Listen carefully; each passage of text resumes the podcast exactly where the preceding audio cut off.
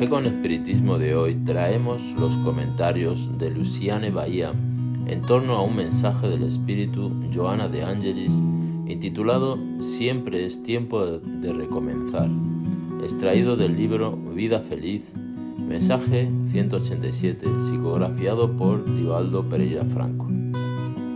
Joana afirma que en estos días agitados, la angustia camina con el hombre, disfrazada de miedo, de ansiedad, de sentimiento de culpa. Naturalmente, las presiones a las que la persona está sujeta responden por tal situación. Está claro que en estos días tan desafiantes es siempre muy importante que guardemos esperanza en el corazón. Es siempre tiempo de recomenzar, de que retomemos el camino del deber y de la responsabilidad sin que ante eso tengamos ningún recelo. Los espíritus superiores son así, observan, acompañan y, de una forma exacta y con respeto, auxilian y orientan a partir de todo lo que perciben del comportamiento de los que aquí están encarnados. Dentro del contexto actual, la benefactora destaca la angustia, disfrazada de miedo, ansiedad y culpa. Como sabemos, el miedo es uno de los gigantes a los que nos tenemos que enfrentar y que nos impide vivir. Paraliza nuestras acciones, bloquea nuestras actitudes y nos hace perder esfuerzos sin incluso habernos enfrentado a cada uno de ellos. La ansiedad, por su parte, conduce al ser a querer, a imaginar y a desear un futuro que aún no ha llegado, intensificando sucesivos episodios de frustraciones, perdiendo la gran oportunidad de identificar las bellezas del tiempo presente y de las innumerables posibilidades de edificación del futuro que se sueña alcanzar.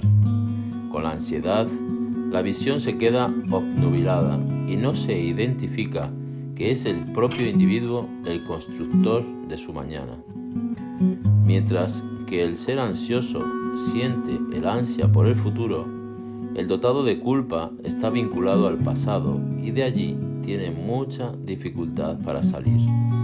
Visualiza las equivocaciones realizadas y, en vez de arrepentimiento, imprime en sí mismo el remordimiento que lo sujeta a los acontecimientos que ya no volverán, imposibilitando al individuo a seguir adelante. Sigue diciendo y orienta a la veneranda en el mensaje comentado que la ansiedad por el placer desorbitante frustra, los factores agresivos asustan y la timidez encuentra una forma de llevar al complejo de autocastigo. Aparta de la mente esos fantasmas responsables por males innumerables.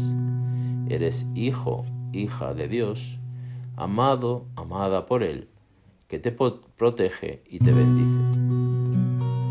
Somos hijos de Dios y esa expresión es muy linda por ser tan verdadera y porque al ser proferida sentimos dentro de nosotros la verdad que es.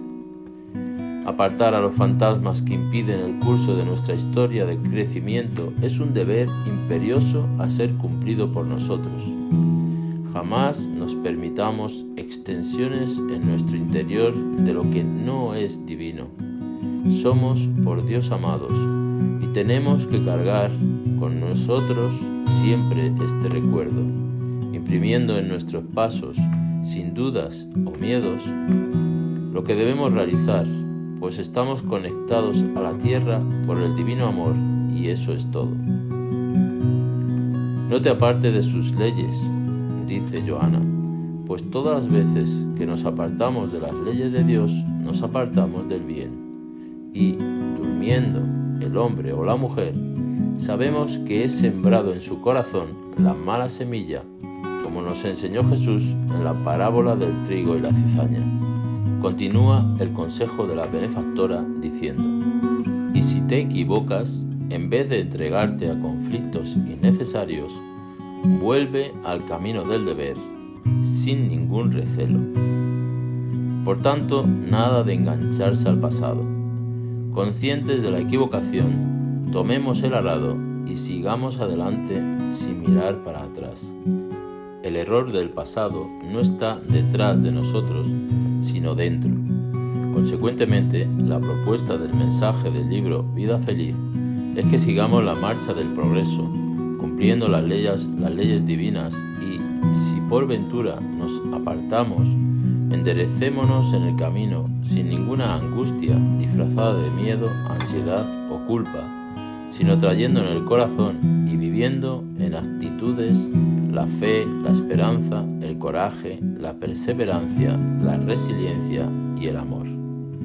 Ante la misericordia y el amor de Dios siempre es tiempo de recomenzar. Jamás nos olvidemos de eso. Mucha paz y hasta el próximo episodio de Café con Espiritismo.